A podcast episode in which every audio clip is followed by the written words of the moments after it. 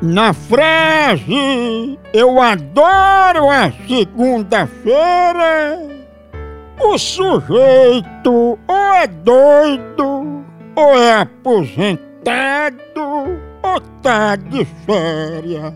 Oh!